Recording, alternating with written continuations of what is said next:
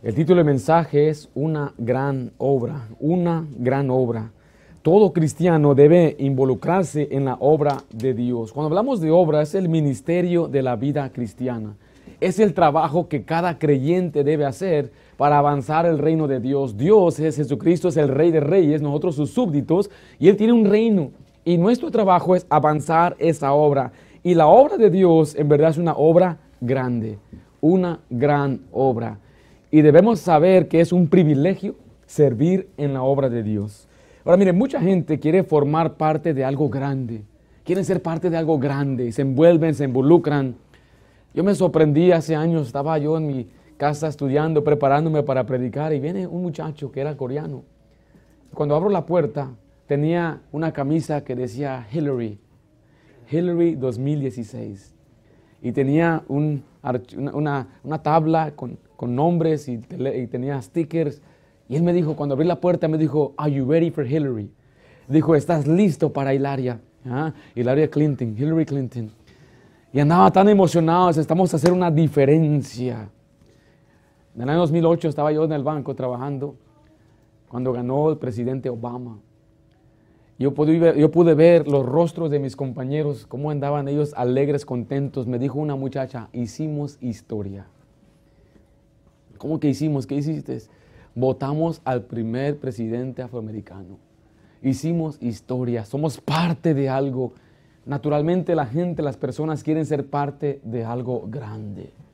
Y quiero decir algo, mi querido hermano, la obra de Dios es lo más grande que ustedes se pueden envolver. Es lo más grandioso. Mire que dijo, cómo dijo Nehemías, cómo describió Nehemías el trabajo que estaba haciendo. Versículo 3 de Nehemías 6. Y les envié mensajeros diciendo, yo hago, ¿qué dice ahí? Una gran obra. ¿Yo hago qué, hermanos?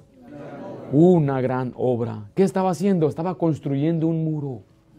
Y uno diría, ¿qué, qué chiste tiene construir una, una muralla? Pero él la miraba como una gran obra. Yo hago una gran obra. Cuando usted limpie la iglesia, usted debe pensar, yo hago una gran obra. Cuando usted sale a evangelizar, yo hago una gran obra. Cuando cuida a los niños, yo hago una gran obra. Cuando es sugier, diga, yo hago una gran obra. Nunca minimice el servicio que hace para Dios. Todo lo que usted hace para Dios es grande, porque nuestro Dios es grande y la obra de Dios es grande. El ministerio no es una ocupación especializada, limitada a hombres que tienen una instrucción profesional o que son pastores. Quiero que vaya a Efesios 4:12, deje su marcador en Nehemías y note que la obra de Dios es para todos. Dios quiere que el creyente sea edificado, crezca, madure, se perfeccione para hacer la obra del ministerio. No queremos separar y hacer una división en lo que llaman el clero y los hermanos normales, los laicos. No, queremos que usted reconozca que cada uno de nosotros debe envolverse en la obra de Dios. Cada uno de nosotros puede hacer algo para Dios. Efesios 4:12 dice así la Biblia, a fin de perfeccionar, ¿a quién dice ahí? Los santos. ¿Quiénes son los santos? Son vosotros, ustedes son los santos, los creyentes, para la obra del ministerio para la edificación del cuerpo de Cristo. Este término significa sencillamente servicio. La obra del ministerio es servir, incluye toda forma de servicio espiritual. Y lo que este versículo enseña es que todo creyente debería estar en la obra, en el ministerio. El ministerio es cumplir la misión que Dios dio a la iglesia. En Mateo 28, 19 es la misión de la iglesia. Si un día usted llega a la iglesia y no cumplimos con esta misión, usted deberá buscar otra iglesia. Una iglesia que no cumple con su misión debería cerrar sus puertas. Es verdad, sinceramente, si no hace este trabajo. Si usted viene a la iglesia y dice, bueno, aquí tienen un equipo de béisbol para jugar con otras iglesias, esa no es la misión de la iglesia es que aquí tienen actividades para mis niños, pero no, hay, tiene la misión, esas, cosas no van a perdurar a largo plazo, sus hijos no van a ser fortalecidos al tener juegos y diversión, entretenimiento. En la misión de la iglesia. Es esta, en Mateo 28, 19, por tanto, ir y hacer discípulos a todas las naciones, bautizándoles en el nombre del Padre y del Hijo y del Espíritu Santo enseñándoles que guarden todas las cosas que os he mandado. Y aquí yo estoy con vosotros todos los días hasta el fin del mundo. Este pasaje es el pasaje el lema de nuestro ministerio. ¿Para qué existimos? Para hacer los discípulos, para bautizarlos. Aquella persona que es creyente debe pasar en obediencia al bautismo, pero se le debe enseñar después cómo vivir la vida cristiana. Es el evangelismo global, es la iglesia local, es avanzar el reino de Dios. Y recuerde, todo cristiano debe involucrarse en la obra de Dios. Cada cristiano tiene la responsabilidad, note, la responsabilidad de amar a su iglesia, involucrarse en la obra de Dios. La obra de Dios es una gran obra y debemos saber que es un privilegio. Vaya Filipenses capítulo 1. Tristemente existen muchos creyentes que el día de hoy no saben qué es la obra de Dios y piensan que solamente para un grupo de personas que tienen un llamado divino para ser pastor, misionero, quizás evangelista, y dicen, bueno, ellos son los que sirven. Yo solamente voy para que yo sea, yo reciba. No se trata de eso, mi hermano, usted tiene que aprender a trabajar, a dar, a envolverse, a hacer su parte. Presidente Kennedy, cuando dio su discurso en inauguración, él dijo, no preguntes qué es lo que tu nación puede hacer por ti, pregunta qué puedes tú hacer por tu nación. Porque esa es la mentalidad. ¿Qué, me va a dar? Si yo te elijo a ti, ¿qué vas a hacer por mí? ¿Qué no es la mentalidad de cuando vemos a un candidato? Y, los candidatos saben, por eso dan muchas promesas falsas. Por eso no cumplen, porque ellos simplemente quieren tus votos. Y la mentalidad errónea también en la iglesia es qué me van a dar, en vez de decir cómo yo puedo contribuir. Durante estas últimas semanas, hablando todo del mundial y ¿Qué ejemplo dio Japón allá en los estadios? ¿Sí vio lo que, hicieron, lo que hicieron los japoneses? ¿Qué hicieron? Limpiaron el estadio. Y empezaron a hacer comparaciones entre los japoneses y los mexicanos. El dicho dice, el japonés dice, si todo lo pueden hacer, entonces yo lo puedo hacer también. El mexicano dice, si todos lo pueden hacer, pues que lo haga otro. Y esa es la realidad, que muchos no se quieren envolver porque dicen, bueno, si todo lo pueden hacer, pues que lo haga otro, pero usted debe considerar un privilegio si usted sirve en nuestra iglesia es un privilegio. No lo vea como algo, una, pesadilla y tengo que, y me exigen esto y me piden que, sea, que llegue este tiempo que haga esto. Usted véalo como un privilegio servir a Dios. Es un privilegio ser un pastor. Yo no lo veo como una carga, una pesadumbre. Yo nunca me quejo diciendo, ojalá no sea pastor, ojalá algo pase, ojalá me mueva de lugar. No, es un privilegio servir al Señor. Pablo lo dijo así en Filipenses 1:21, porque para mí el vivir es Cristo y el morir es ganancia. Pero mira el 22, mas si el vivir en la carne resulta para mí en beneficio de qué cosa? De la obra. No sé entonces qué escoger. Oh, Pablo dice, yo sé que yo soy salvo, que si yo vivo, vivo para Cristo. Si muero es ganancia. Gano en la muerte. ¿Por qué gano en la muerte? Porque voy al cielo, voy a la presencia de Dios. Pero él dice, hay un beneficio de quedarme en la carne. No es para vivir para mí, no es para gozarme yo en la tierra, no es para hacerme famoso ni rico, para divertirme en mi pasatiempo, planear toda mi vida de vacaciones y retiro. Dice, el beneficio es estar en la tierra para la obra de Dios. El creyente debe pensar así. Si usted no está pensando de esa forma, no piensa, bueno, yo quiero envolverme en la obra, hay algo seriamente mal en usted. Usted tiene que cambiar sus valores, tiene que realizar que esta vida es pasajera. Todo lo que usted hace aquí en la tierra, algún día el Señor lo va a pasar por fuego. Va a ser usted probado por lo que hizo para Dios. Yo quiero escuchar la, frase, bien, buen siervo y fiel. La obra de Dios es grande. Y sí, yo quiero convencerle a usted en este día que no hay más grande obra que la obra de Dios. Y esta obra no es solamente de una persona, de una familia, de un grupo de personas, es para todos los creyentes. Regrese a Nehemías capítulo 6, donde todo se trata, este pasaje, de la construcción de un, de un muro el muro en la Biblia era muy importante, hablaba de la protección de la ciudad y en esa ciudad había un templo. Todo lo que está haciendo Nehemías aquí es para la gloria de Dios, es para levantar el muro donde el, pueblo de Dios se va a volver a reunir y congregar. Dice la Biblia que la ciudad de Jerusalén estaba en ruinas. Vaya al capítulo 1, por favor. Y el pueblo de Dios estaba en gran mal y afrenta. El nombre de Dios estaba siendo pisoteado. Y Nehemías, un hombre que ni vivía ahí, escuchó de miles de kilómetros de ese lugar lo que había sucedido y a él le importó la obra de Dios. Dice el versículo 1, palabra de Nehemías, hijo de Acalías. Aconteció en el mes de eh, Quisleo, en el año 20, estando en Susa, en capital del reino, que vino Anani, uno de mis hermanos, con algunos varones de Judá, y les pregunté sobre los judíos que habían escapado, que habían quedado de la cautividad y por Jerusalén. Y me dijeron, el remanente, los que quedaron de la cautividad, ahí en la provincia, están en gran mal y afrenta, y el muro de Jerusalén derribado, y sus puertas quemadas a fuego. Note la reacción de Nehemías en el versículo 4.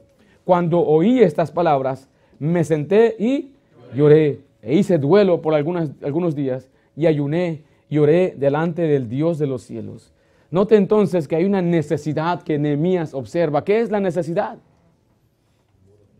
Hace falta un muro. Hace falta que alguien reconstruya el lugar. Él está miles y miles de millas de ahí. Pero mire lo que dice el versículo, el capítulo 2, versículo 1. Nehemías vio la necesidad y tomó la iniciativa. Escuche esta frase. Vea la necesidad y tome la iniciativa.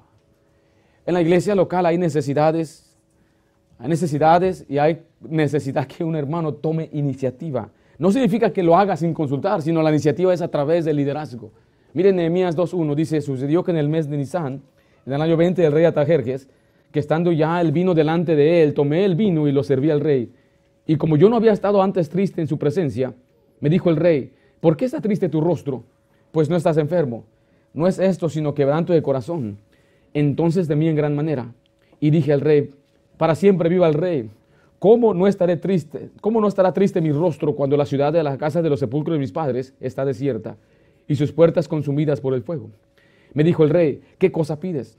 Entonces oré al Dios de los cielos y dije al rey, si le place al rey y tu siervo ha hallado gracia delante de ti, envíame a, a, a la ciudad de los sepulcros de mis padres y la, la reedificaré.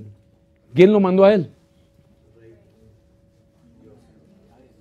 Nadie. Él fue un voluntario.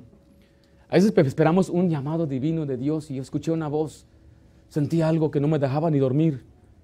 Él no. Él vio una necesidad y ¿qué hizo?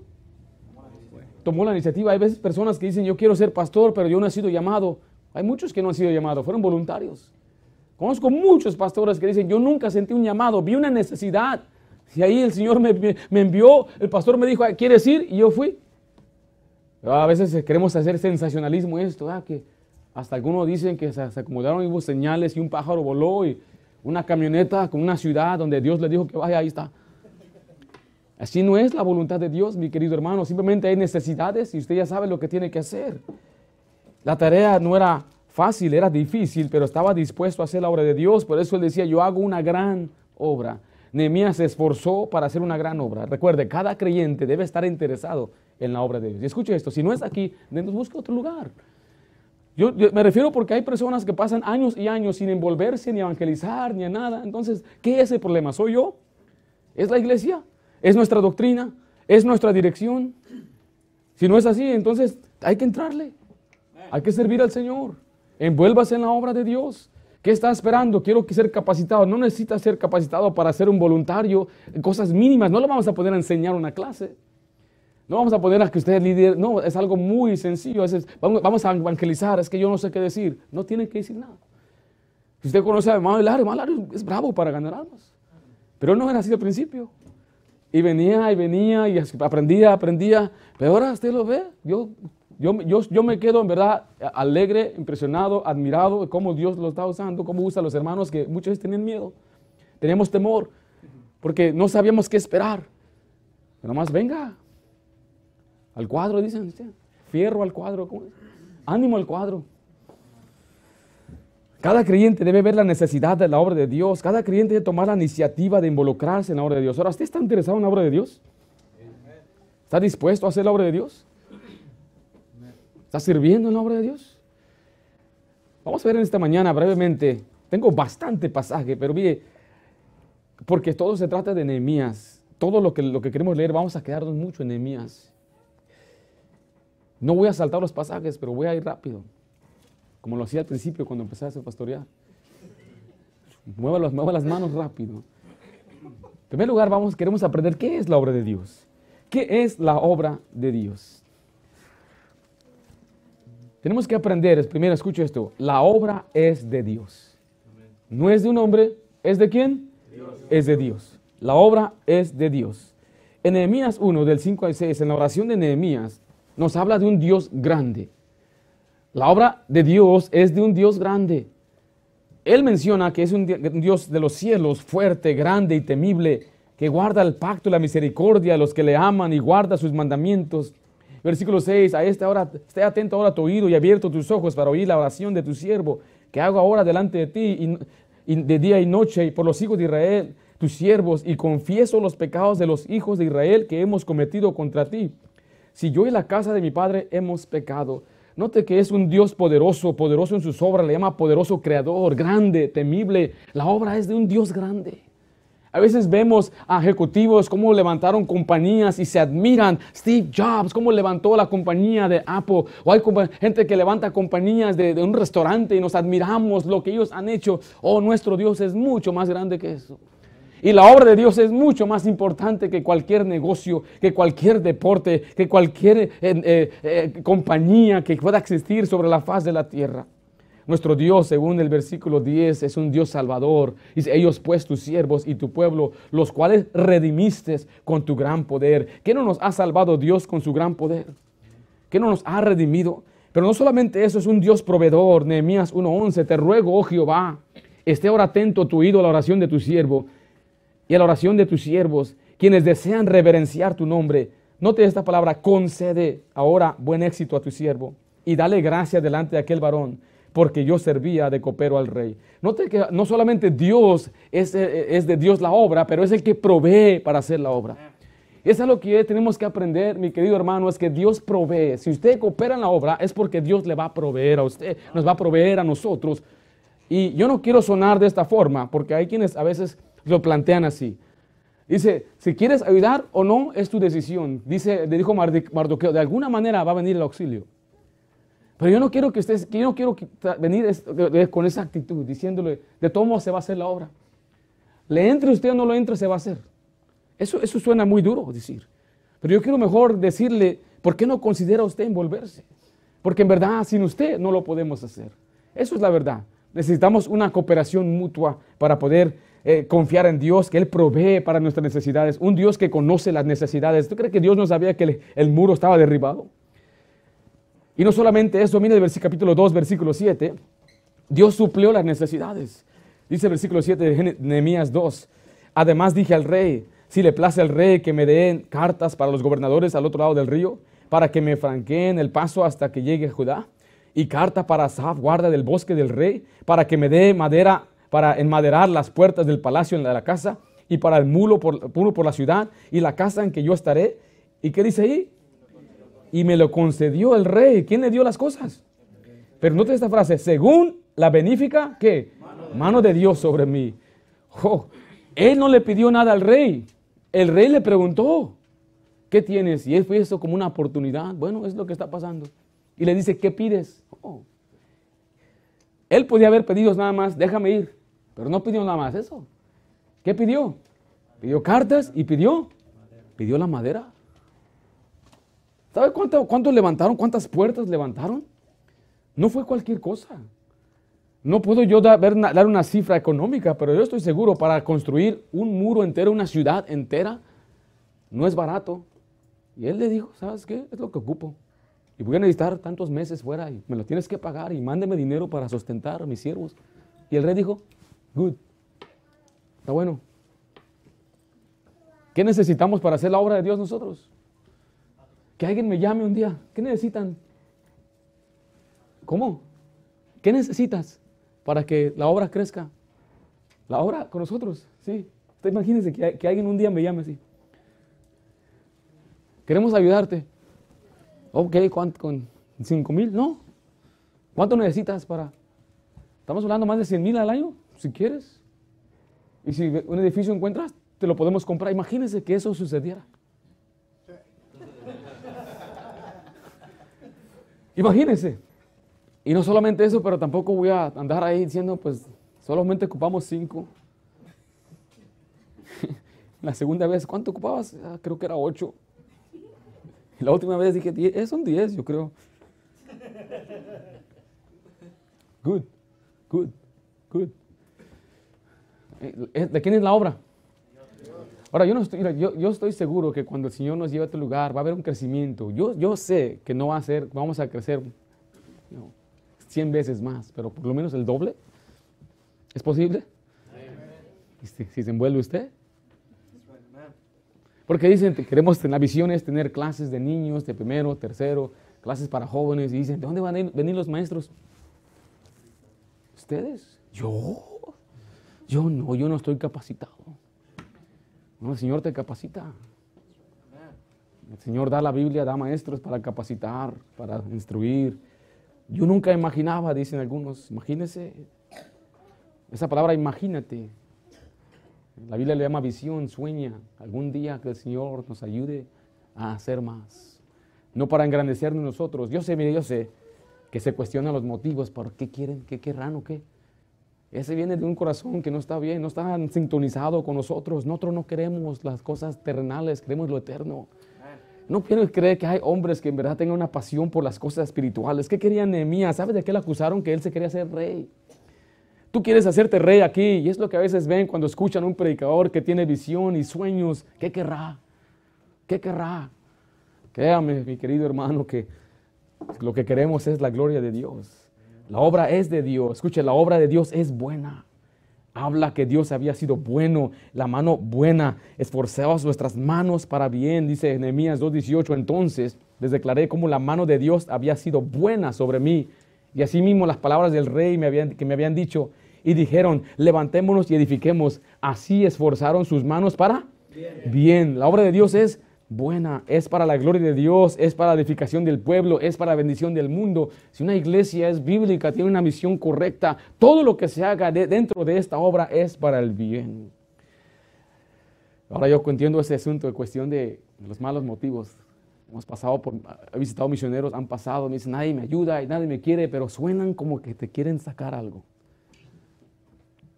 Pero hay misioneros que no buscan nada. Yo estuve con un misionero, un amigo mío, se llama Pastor Samuel, Samuel Robles, y fuimos a una conferencia, no lo invitaron a él, no sabían quiénes éramos, pero en, esa, en esos dos días que estuvimos ahí, más de 10 personas se arrimaban a decirle, ¿tú eres Samuel? ¿Tú eres el hermano Robles? Sí, sí. Tengo una ofrenda para ti. Así, en, esa, en esa, esa, gira que fuimos, no fue con la intención de que le ayudaran, fue la, intención para recibir predicación. Este hermano salió bendecido, como no te imaginas, con más de 30 mil dólares. Dice, ¿para qué le dan tanto dinero a un hombre? Mire, si a un buen hombre nunca le puedes dar mucho dinero, porque ese dinero siempre lo va a usar para la obra.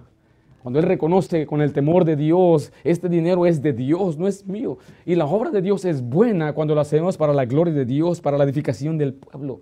Y así más gente puede llegar a conocer al Señor. Yo ahora con los medios, mi querido hermano, hasta otros continentes hemos llegado. Hasta otros lugares donde ni nos imaginábamos. Me, me, mostró una carta que nos enviaron con postal desde, desde España. Los hermanos españoles se benefician de esta iglesia, de este ministerio, pero es para que Él sea glorificado, para que Él sea exaltado.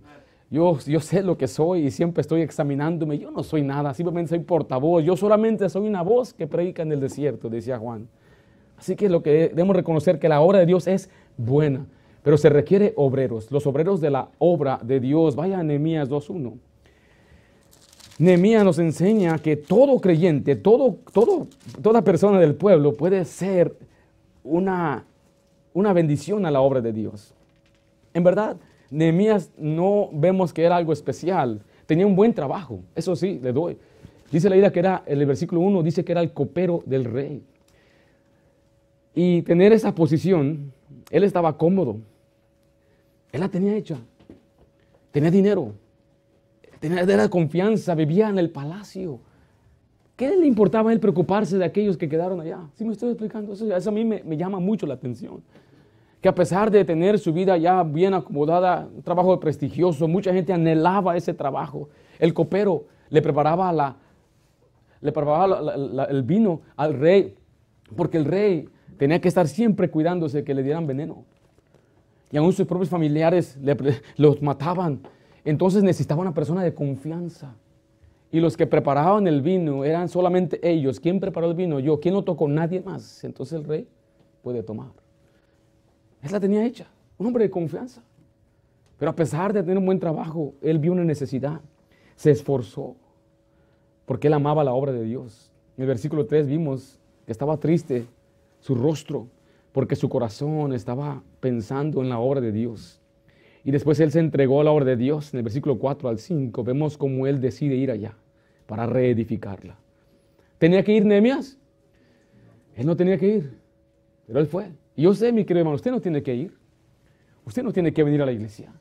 Usted no tiene que ir a ganar almas, no pierde su salvación, no tiene que ir, no tiene que ir al campo misionero, no tengo que ser pastor, no tiene que ser maestro, pero si usted ve una necesidad, llama a la obra de Dios, usted va a ir, usted va a hacer, usted va a participar, usted va a cooperar. Dios usa al que está dispuesto. La palabra dispuesto es que está en disposición de ser utilizado. La palabra disposición es estar dispuesto, estar listo para, eh, estar preparado para una cosa. Note esta frase, Dios no busca habilidad, busca disponibilidad. Dios no busca estudio, busca comunión. Dios no busca fama, Él busca fidelidad. Ven a Corintios 1.26, vaya allá por favor, note la gente que Dios usa para hacer su obra. Cuando Cristo vino, ¿quién le siguió? ¿Los fariseos le siguieron? ¿La gente noble? ¿La gente de dinero? No, la gente del vulgo. ¿Qué es una palabra del vulgo para nosotros los hispanos? ¿Qué es otra palabra que comprendemos mejor? ¿De cuál? Del barrio. ¿Sí? Dice ahí en Corintios 1:26, pues mirad, hermanos, vuestra vocación, que no sois muchos sabios según la carne, ni muchos poderosos, ni muchos nobles, sino que lo necio del mundo escogió Dios para avergonzarlos a los sabios, y lo débil del mundo escogió Dios para avergonzar a lo fuerte. A lo vil del mundo y a lo menospreciado escogió Dios, y lo que no es, para deshacer lo que es, a fin de que nadie se jacte en su presencia. Una última frase que quiero compartirle dice, la obra de Dios se, se debe hacer, debe hacerse de la manera de Dios, con el poder de Dios y con el pueblo de Dios para la gloria de Dios. Una gran obra. ¿Qué es la obra? Vimos, es la obra de Dios, es buena y es donde todos los obreros se involucran. Número dos, ¿cómo se hace la obra de Dios? ¿Cómo se hace la obra de Dios? La segunda lección es que la obra de Dios involucra a todos. ¿Quiénes son todos? Vaya Nehemías 2.18. Nehemías aquí va y le dice al pueblo, les dice, les muestra la necesidad. Es tiempo de reedificar el muro, tenemos que salir de este problema que tenemos. Y note la, la reacción de ellos. Versículo 18. Entonces le declaré cómo la mano de mi Dios había sido buena sobre mí. Y asimismo las palabras que el rey me había dicho. Y dijeron, ¿qué es la siguiente palabra ahí? Levantémonos no dice, levántate tú, hazlo tú, dice, levantémonos y edifiquemos. Así esforzaron sus manos para el bien. No podemos hacer la obra de Dios solos. Pablo ejemplifica la, la obra de Dios como una casa, como una familia, como un ejército y como un cuerpo y Pablo habla en 1 Corintios 12, si quiere escribirlo en sus notas de 12 al 22, habla del cuerpo, cada, cada órgano, cada miembro tiene su función. Y dice la Biblia que hay miembros que parecen que no sirven, ¿verdad? Pero todos los miembros sirven. No venimos de la evolución donde tenemos ahí un, un órgano que ya no sirve. Dicen que el, ¿cómo se llama? El apéndice ya no sirve. Es lo que nos decían hace años y a veces hacían cirugía y se los quitaban. Mire, el apéndice es muy importante. Ahora yo sé que aquí entre nosotros hay quienes ya nos han quitado el apéndice, no lo digo para que se asuste, pero hay una cifra que dice que la persona cuando ya no tiene su apéndice tiende a vivir 10 años menos que la persona común. No estoy diciendo que es para todos, simplemente estoy diciendo que aún esa cosa que muchos decían que era de la evolución, que ya no lo tienes, ya no lo ocupamos, cuando eras un changuito lo ocupabas y ahora no. Cada miembro que usted tiene en su cuerpo es importante. Cada parte, el ojo es importante, el oído es importante. ¿Sabe cuántos componentes tiene su ojo? Tiene más de 24 mil componentes. Si falla uno, su ojo no sirve. Está tremendo la creación de Dios. Ahora, el ojo es muy importante. ¿Usted prefiere que le corten este dedito que le saquen un ojo? Y, pues claro que sí, pero Dios dice, cada uno, a unos miembros que parecen que no son importantes, todos son importantes. Si falta el dedito, sufre todo. Si falta el ojo, sufre todo. Si falta algo, sufre todo, correcto. Gracias a Dios que el cabello no es miembro, porque ese sí se cae. Mi hija me estaba revisando, Hanna me dice, papá, tienes un hoyo acá atrás. Dije, siga, voy a hacer un peloncito. No me da miedo a mí. Todo es importante. A veces hermanitas ya se, oh, yo quisiera ser chinita, se andan alaciando, se andan chinchinando las lacias. ¿eh? Y la hermana chinita, ay, quisiera ser lacia y se anda alaciando. ¿ah? Yo digo, yo quisiera tener pelo. ¿ah? La gran obra de Dios es para que todos nosotros envolvamos, todos. ¿Cómo se hace la obra de Dios? Mira, con unidad. Vimos ahí en Nehemías 2.18, dice, dijeron, levantémonos. Ahora, en esta unidad siempre se requiere un líder. Para todos se requiere un líder y Dios ha establecido, para nuestra obra, la obra aquí, Dios establece un líder. Para la obra allá en Jerusalén había un líder, había un líder llamado Nehemías. En Nehemías 1.4 vemos el liderazgo que Dios había establecido de este hombre que él tenía un corazón por la obra de Dios, se puso a orar, le dolió el corazón, tuvo iniciativa, le enardecía su corazón. Y los líderes desean, ser, que, desean que reconozcan los, los, los miembros de la iglesia la, la bendición de Dios. Pero mire versículo, capítulo 2, versículo 17. Se necesita una cooperación mutua. Les dije pues, vosotros veis el mal en que estamos. Note que él se está incluyendo en este asunto. Él no vivía ahí. Él, él, no era parte de esa geografía. Su casa estaba lejos, a salvo. Pero él dijo, mira cómo estamos. Es cuando pierde su equipo de fútbol y dice, te perdimos. Yo sé que usted no jugó, pero sé lo que me está diciendo. Vosotros veis el mal en que estamos, que Jerusalén está desierta y sus puertas consumidas por el fuego. Venid y edifiquemos el muro de Jerusalén y no estemos más en oprobio. Entonces le declaré cómo la mano de mi Dios había sido buena sobre mí y asimismo las palabras que el rey me había dicho y dijeron, levantémonos y edifiquemos. Así esforzaron sus manos para bien. ¿Sabía usted que juntos podemos hacer más para Dios? En Levítico dice, cinco de vosotros perseguirán a ciento y cientos de vosotros perseguirán a diez mil. Quiero que vea usted una, una tremenda promesa en Mateo 18, 19. Dios bendice la unidad. Cuando dos personas o más se ponen de acuerdo sobre algún asunto, dice la Biblia que Dios contesta. Por eso es importante orar juntos como compañeros. Sí, yo creo que la, oración más importante es la, personal, cuando usted ora solo y busca al Señor pero usted quiere bendición sobre su familia, tiene su compañera ahí, mi hermano, su esposa. Pueden orar juntos. Yo espero que las parejas aquí oren juntos, pasen tiempo en oración, que no sea porque no quieren, pero mire que oremos juntos como iglesia. Cuando tengamos una vigilia de oración, quiero que quisiera que usted nos acompañara y viniera aquí. Tenemos oración de varones, tenemos oración de ciertos días y digo, ¿por qué no viene a orar? Mateo 18, 19, estamos ahí. Otra vez os digo, que si dos de vosotros se pusieren de acuerdo en la tierra acerca de cualquiera cosa que pidieren, le será hecho por mi Padre que está en los cielos. Note que aquí está la unidad entonces, si queremos el mismo propósito. ¿Qué es lo que queremos? Que, que la verdad sea conocida, que la gente sea salva y que Dios nos dé la fuerza, la fortaleza para ahora recibir a los discípulos nuevos y edificarlos. Es una buena oración que podemos tener, ¿no? Y si le pedimos a Dios, ¿lo va a hacer Dios? Bueno, ¿cuánto necesitamos? ¿Cuántos necesitamos? Por lo menos dos. Pero si era bueno, ¿qué? Todos. Porque dice el pasaje, cinco van a perseguir a cien. Está bien, si somos cinco, podemos ir tras cien. Pero si somos cien, no, no se multiplica a 500, se multiplica a diez mil. ¿Sabe? Vemos el esfuerzo de grupo es mucho más grande.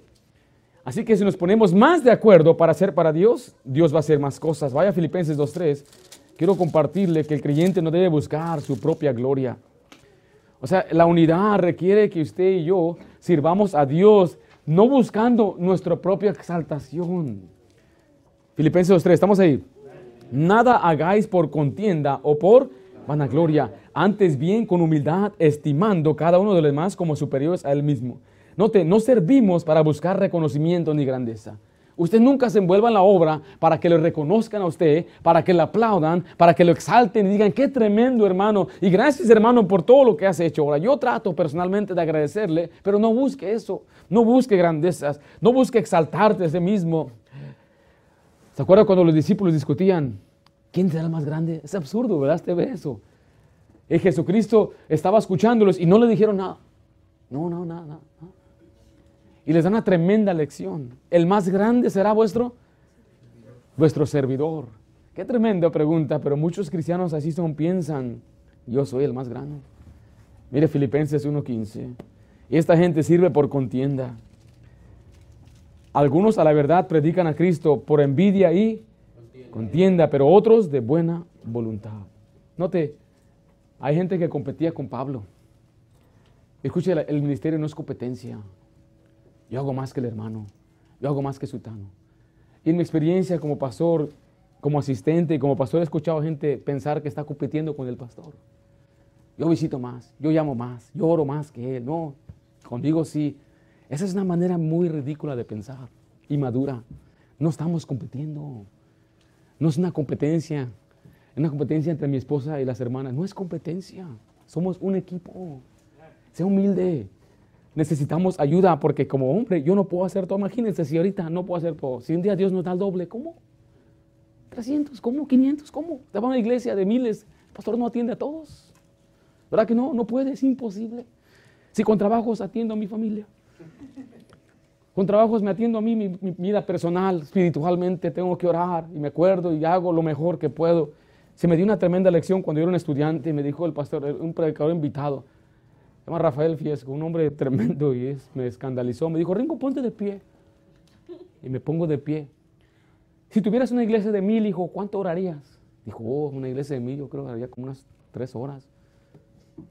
Y si es una iglesia de 30, dije, pues como una hora. Estás mal, hijo. Debes orar más por esa iglesia. Así hace la cara él, pues. y me dio una tremenda lección. Que no se trata del tamaño de tu iglesia, se trata del tamaño de tu Dios. Y la devoción es igual, si es mil o si son diez. Porque mira, muchos dicen, cuando mi iglesia crezca voy a predicar bien. Voy a predicar mejor. Voy a dar mi mejor cuando ya esté. Ahorita le voy a dar un sermón. Hay que dar lo mejor ya, ahorita. Haga uno o haga diez. Fui a un campamento de jóvenes, me dijo el pastor, van a venir cien. Y cuando llegué se presentaron 40 y 10 de ellos eran menor de edad. Y andaba bien enojado el pastor. Y dije, ¿por qué te enojas? Pues no llegaron tantos. Dije, ah, hay que darles bendición a los que sí llegaron. ¿Qué culpa tienen estos muchachos que ellos sí llegaron y los otros no llegaron? ¿Sí me estoy explicando? Entonces nosotros tenemos que reconocer que no estamos compitiendo para ser mejor y quedar mejor y que yo sea aplaudido y que sea reconocido y que me exalten y me alaben. Si yo lo estoy haciendo para Dios, si yo recibo alabanza de otro, ¿qué dice la Biblia? ¿Ya recibiste tu recompensa? Yo no quiero llegar al cielo y decir, bueno, ya la recompensa te dieron toda la gente que le contaste lo que hiciste. Yo quiero que Dios me recompense en el cielo. No estamos en competencia y no servimos para hacer quedar mal a otro. Mire, bueno, yo llegué temprano y yo, no, el hermano no llegó. ¿Has notado que sí, yo, yo sí llego temprano? Y el hermano, ¿quién sabe? Mira, no le importa la hora de Dios. Y hay esa gente que piensa que para hacerse más grande tiene que empujar a otro hacia abajo. Pero no es así. La obra de Dios no funciona así, mi hermano. La obra de Dios requiere que estemos en unidad, con humildad, pero también requiere esfuerzo. Filipenses, 1 ah, Corintios 15, 58, perdón, Nehemías 2, 18, dijo, bueno, vamos a deje un momentito, voy a, son varios pasajes que estamos repitiendo. El pasaje allí habla de edifiquemos, requiere ah, trabajo. O sea que el esfuerzo requiere un, un, objetivo y el objetivo era los muros y el esfuerzo es que le echemos ganas. El ministerio requiere trabajo, hay que echarle ganas, pero también requiere firmeza. Ahora sí, a 1 Corintios 15, 58. Y que mis hermanos, yo a ustedes les amo, nos amamos unos a otros, yo sé, pero a veces el diablo entra para querer dividirnos y separarnos, y, porque mire, si afecta a uno, afecta a los demás. 1 Corintios 15, 58, así que hermanos míos, amados, ¿qué dice la siguiente frase ahí? Estad firmes y constantes, creciendo en qué? En la obra del Señor, siempre sabiendo que vuestro trabajo en el Señor no es en vano. Mire, la obra de Dios tiene oposición. Debemos mantenernos firmes y constantes para seguir haciendo la obra, porque el diablo no está contento cuando alguien hace algo para él. Yo siempre he dicho esto, cuando usted es nuevo en el Señor, van a tener problemas que usted no tenía antes. Cuanto más usted le entra a, las cosas de Dios, más problemas va a tener. Y va al diablo a darle todo, le va a aventar todos esos dardos para atacar su fe. Pero usted tiene que mantenerse firme. Tiene que mantenerse echándole ganas. Enemías 2.19 nos habla de oposición externa. Había gente que aborrecía a Enemías, pero cuando lo oyeron Zambalat, Oronita y Tobías, el, el siervo amonita, y que se el arbe, hicieron qué cosa? Escarnio de nosotros y nos despreciaron diciendo, ¿qué es esto que hacéis vosotros? ¿Os rebeláis contra el rey? Notas que le hicieron escarnio. Escarnio es burla, se burlaron de ellos. Hicieron preguntas burlonas en el versículo 2. Hicieron preguntas como, ¿qué hacen todos estos débiles judíos? ¿Se les permitirá volver a ofrecer sus sacrificios? ¿Acabarán en un día? ¿Vas a levantar un muro en un día? Y hay gente que a veces se mofa y se burla cuando hablamos de visión y queremos tener crecimiento sólido. No estamos hablando de una turba. Podemos dar juegos dulces, podemos rifar algo, Queremos un crecimiento sólido y la gente a veces se mofa y se burla. ¿A poco crees que eso va a suceder? ¿A poco crees que en estos tiempos tan difíciles la gente va a querer ir a la iglesia? Hoy la gente está atada al entretenimiento, al pecado, tantas sectas, religiones. La gente duda de que Dios pueda obrar. Le digo, si lo tiene usted aquí, ¿qué diferencia hay? ¿Dónde andaba usted hace 10 años? ¿O no? Y usted es tremendo, usted es buena onda, tremendo en el buen sentido. Usted es inteligente. Dios le ha bendecido grandemente a usted. Y usted antes se decía, ¿cómo yo voy a andar en esos caminos ahí sentado ahí cantando alabanzas? Pero aquí está, hasta canta más fuerte que todos los demás. Bien sentadito en su sentido cabal. Pero hay gente que se puede burlar y mofar de la obra de Dios. No solamente eso, hay distracciones. En Nehemías 6 leímos que le llamaron a Nehemías, hey, ven para acá, queremos hablar contigo. Pero le querían hacer mal. Y el diablo también nos distrae. La solución siempre, mi querido hermano, es estar orando. Siempre que Nehemías enfrentaba oposición externa, él oraba. Siempre que nos ataquen de una manera externa, tenemos que orar. ¿Qué hicieron los discípulos cuando eran atacados? Oraban. Cuando eran apresados, después los soltaban, iban y oraban. Pero mire, Nehemías 4:10, hay oposición interna también. La oposición interna tiene que ver con el desánimo. Y dijo Judá, las fuerzas de los sacerdotes se han debilitado y el escombro es mucho. ¿Qué dice la última frase ahí? Y no podemos edificar el muro. Estamos débiles. La palabra desanimar viene de, carecer de fuerzas. El ánimo habla de, una, de un impulso de fuerza moral. No podemos ya trabajar, Demías. ¿Sabe por qué? Porque miren lo que estaban escuchando en el versículo 7. Pero aconteció que cuando oyendo Zambalá y Tobías y los árabes, los amonitas y los de Asdod, que los muros de Jerusalén eran reparados, porque ya los portillos comenzaban a ser cerrados, se encolerizaron mucho y conspiraron todos a una para venir a atacar a Jerusalén y hacerles daño. O sea, les estaban amenazando y vamos a ir tras de ustedes y vas a ver, te va a ir mal. Y empezaron a desanimarse.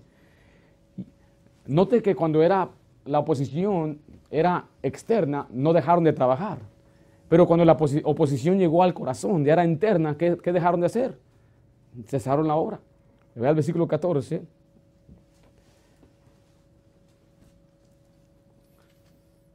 Mm. No, versículo 12. Pero sucedió que cuando venían los judíos que habitaban entre ellos, no decían hasta diez veces, de todos los lugares donde volvieres, ellos caerán. Esos son, esos son hermanos de ellos que lo están desanimados. Había judíos que no les importaba el muro. Y les, dijeron hasta diez veces, no se puede, les van a matar, tengan cuidado. Y se empezaron a desanimar. Y esas veces, muchas veces es familiares que nos quieren desanimar, seres queridos, compañeros. Puede que sean personas que eran parte de nuestra iglesia, nos quieren desanimar, quieren detener la obra de Dios. Usted no ponga atención a eso. Usted manténgase en oración a Dios. Siempre que este Nehemías era atacado, versículo 14 dice, después miré y me levanté y dije a los nobles y a los oficiales y al resto del pueblo, no temáis delante de ellos, acordaos del Señor, grande y temible, y pelead por vuestros hermanos, por vuestros hijos y por vuestras hijas y por vuestras mujeres y vuestras casas. Puede que nos estemos cansando, puede que tengamos inseguridad. Mira, la verdad, yo, yo, yo tengo miedo como pastor, tomar decisiones que las decisiones pueden impactar generaciones. Y ahora hacer un cambio, una transición, viene un temor. El, mi temor es, es, simplemente quiero hacer la voluntad de Dios. Ese es mi más grande temor, que yo quiero hacer lo que Dios quiere. Y, les mencionaba, eh, eh, las finanzas, el Señor se encarga de ellos. Lo, más difícil es las personas.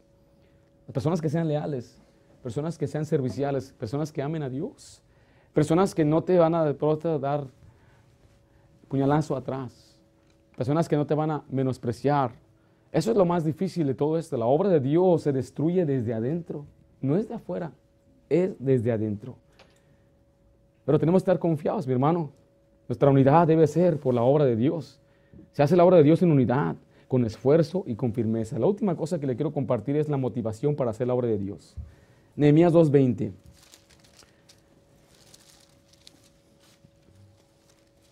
¿Qué nos debe motivar a hacer la obra de Dios? Bueno, recuerden, en primer lugar, somos siervos de Dios. ¿Somos siervos de quién? De Dios. Dice Nehemías 2.20, en respuesta les dije, el Dios de los cielos, Él nos prosperará. Y nosotros sus siervos, nos levantaremos y edificaremos. Dios nos salvó, nos compró con precio, ahora usted y yo tenemos que servir al Señor. Le voy a leer lo que dice Lucas 17, Dice, ¿quién de vosotros teniendo un siervo que ara o pacienta ganado, al volver del campo, luego le dice, pasa, siéntate a la mesa. No le dice más bien, prepárame la cena, ciñete y sírveme hasta que haya comido y bebido, y después de esto come y bebe tú. ¿Acaso da gracias el siervo porque hizo lo que se le había mandado? Pienso que no. Así también vosotros, cuando hayáis hecho todo lo que os ha sido ordenado, decid, siervos inútiles somos, pues lo que debíamos hacer, hicimos. El Señor está dando una comparación, nuestra actitud debe ser así. Yo estoy sirviendo a Dios, pero no es como Dios, tú tienes el privilegio de que yo te sirvo. Dios, ir aquí estoy, dale gracias a Dios que vine. Da un ejemplo de aquel que es siervo, después que anda trabajando en el campo, entra cansado, asoleado y todavía se pone a servir la cena. Ay, estoy cansado, ¿puedes servir? Bueno, ok. Después de que la hace, dice, el, jefe nunca le dice, sienta aquí, ¿estás cansado? Siente. ¿No? Y cuando termina de servirle, le dice, gracias, gracias por la cena. Ya va ese. Y dice el Señor, cuando usted termine de hacer todo lo que se le ha ordenado, no se aplauda. No diga, qué bendición, qué, qué, premio soy yo para Dios y esta, esta iglesia. Sino que diga, siervos, inútiles somos. Pues lo que debíamos hacer hicimos. Esa es la actitud correcta de un siervo. Es sorprendente que el Señor dijo eso, pero es porque el Señor sabe, conoce nuestros corazones, que a veces queremos ser los encargados. ¿Y por qué yo no estoy encargado? ¿Y por qué a mí no me consideran para ser líder? Debería decir, ¿por qué no me consideran para ser siervo? ¿Cómo puedo servir? ¿Qué puedo hacer esto? Bueno, mira, ocupamos hacer. No, eso yo no. no, ay, no, yo no quiero hacer eso. Me dijo una vez una persona, yo, yo le echo ganas en todo, pero yo no quiero ser mujer. Yo detesto ser mujer. Hermano, quieres? ¿Verdad? ¿Qué, ¿Qué, actitud mala es esa? ¿Qué quiere ser? Yo, yo, yo si llego es para ser maestro. el que es fiel en lo poco va a ser considerado para tener más responsabilidad.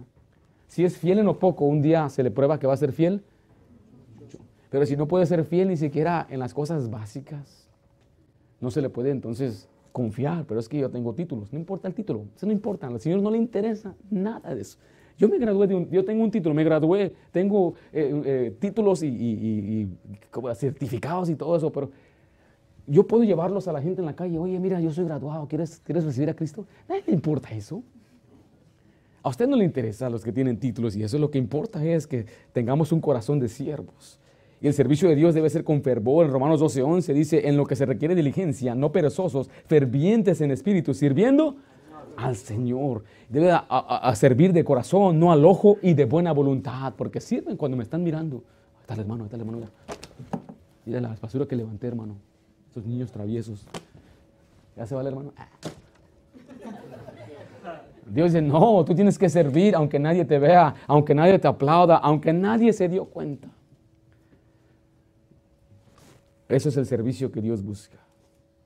Cada uno de nosotros como siervos debemos considerar el privilegio de servir a Dios y después de que hayamos servido, aún considerarnos como siervos, siervos inútiles. Y mire, regresa en Nehemías 2.20, nos dice la Biblia que Dios nos va a prosperar. Eso nos motiva a servir a Dios. Primero porque soy siervo. Y segundo porque Dios recompensa. Sí, Dios me va a recompensar. Aunque yo me considere como un siervo inútil que hice lo que Dios me ordenó, nuestro Dios es tan bueno que aún nos recompensa. ¿Por qué debería Dios recompensarnos? Si ya nos dio la vida eterna, ¿qué no le debemos a Él? Pero encima de todo eso todavía, nos da incentivo para servirle. Y aún así muchos no le sirven. Y créanme que quizás en este momento viven para las cosas terrenales, tienen su mirada en las cosas de abajo. Cuando llegue usted el día que llegue la presencia de Dios, ahí es donde va a decir, ¿por qué no serví más? ¿Por qué no hice más? Y si en respuesta le dije, el Dios de los cielos, Él nos prosperará. Oh, no hay nada malo en servir a Dios porque Él te quiere prosperar. Hay gente que a veces dice, no, es que lo debe ser de corazón. Y no es de corazón, bueno, pregúntele a Dios. Él mismo dijo, Él mismo promete galardón. Colosenses 3:23 dice así, le voy a leer yo Hebreos 6:10 mientras usted va a Colosenses. Dice Hebreos 6:10, porque Dios no es injusto para olvidar vuestra obra y el trabajo de amor que habéis mostrado hacia su nombre, habiendo servido a los santos y sirviéndole aún. Y Colosenses 3:23 dice así la Biblia, y todo lo que hagáis, hacedlo de corazón como para el Señor y no para los hombres, sabiendo que del Señor recibiréis la recompensa de la herencia, porque a Cristo el Señor servís. Oh, nuestro Dios recompensa. En una ocasión, Pedro le dijo, nosotros hemos dejado todo y que vamos a ganar. Y Jesús le dijo, tú vas a ganar hasta 100 veces más de lo que has dejado. Nuestro Dios es bueno, Él es proveedor. En 2 Corintios 5:10, terminando aquí, la motivación más grande es que un día usted va a ser juzgado como siervo. El creyente va a ser juzgado por lo que hizo en su obra. Va a haber mucha pena. La Biblia habla de lágrimas. Dios va a enjugar las lágrimas. Significa que Él va a andar quitando lágrimas. Decirle, sí, José, no fuiste un buen siervo. Eres mi hijo, pero no me serviste bien. Y aún le va a consolar. Le va a consolar al Señor. Pero mire, yo quiero, yo quiero, mi deseo es que Él, como dice la Biblia, después esas coronas se las van a echar a los pies de Cristo. En un final, todas esas cosas es para honrarlo a Él. Ahí en 2 Corintios 5.10, estamos ahí. Porque es necesario que todos nosotros comparezcamos ante el tribunal de Cristo, para que cada uno reciba según lo que ha hecho mientras estaba en el cuerpo, sea bueno o sea malo. Cada uno de nosotros, mientras estamos en el cuerpo, tenemos la oportunidad de servirle en la obra, estar envueltos, para que cuando lleguemos a su presencia, Él nos pueda dar esas recompensas. ¿Hasta cuándo, pastor? El cristianismo no es jubilación. Hay gente que está trabajando para un día no trabajar. Yo no creo que está mal en estos tiempos, la sociedad así lo ha compuesto. 65 años ya no te quieren de trabajo. Pero así no es como Dios lo diseñó. Los hombres trabajaban hasta tener 70, 80 años. Mi abuelo trabajó hasta los 80 años, hombre fuerte, más fuerte que, yo que la mayoría de nosotros aquí. Él no consideraba el trabajo una carga, sino un privilegio. Yo diría, aunque le forcen a jubilarse, en la hora de Dios no hay jubilación. La hora de Dios es hasta que Él nos lleve a su presencia. Nunca podemos decir, voy a servir tantos años al Señor. Siervos inútiles somos. Pero es que yo ya he hecho esto, aquello, eso. Siervos inútiles somos. Yo le podría decir, desde el año 96 hemos salido a evangelizar. miles y miles de personas que le hemos compartido el Evangelio. Siervos inútiles somos. Hemos predicado más de 700 mensajes en los últimos cinco años. Siervos inútiles somos.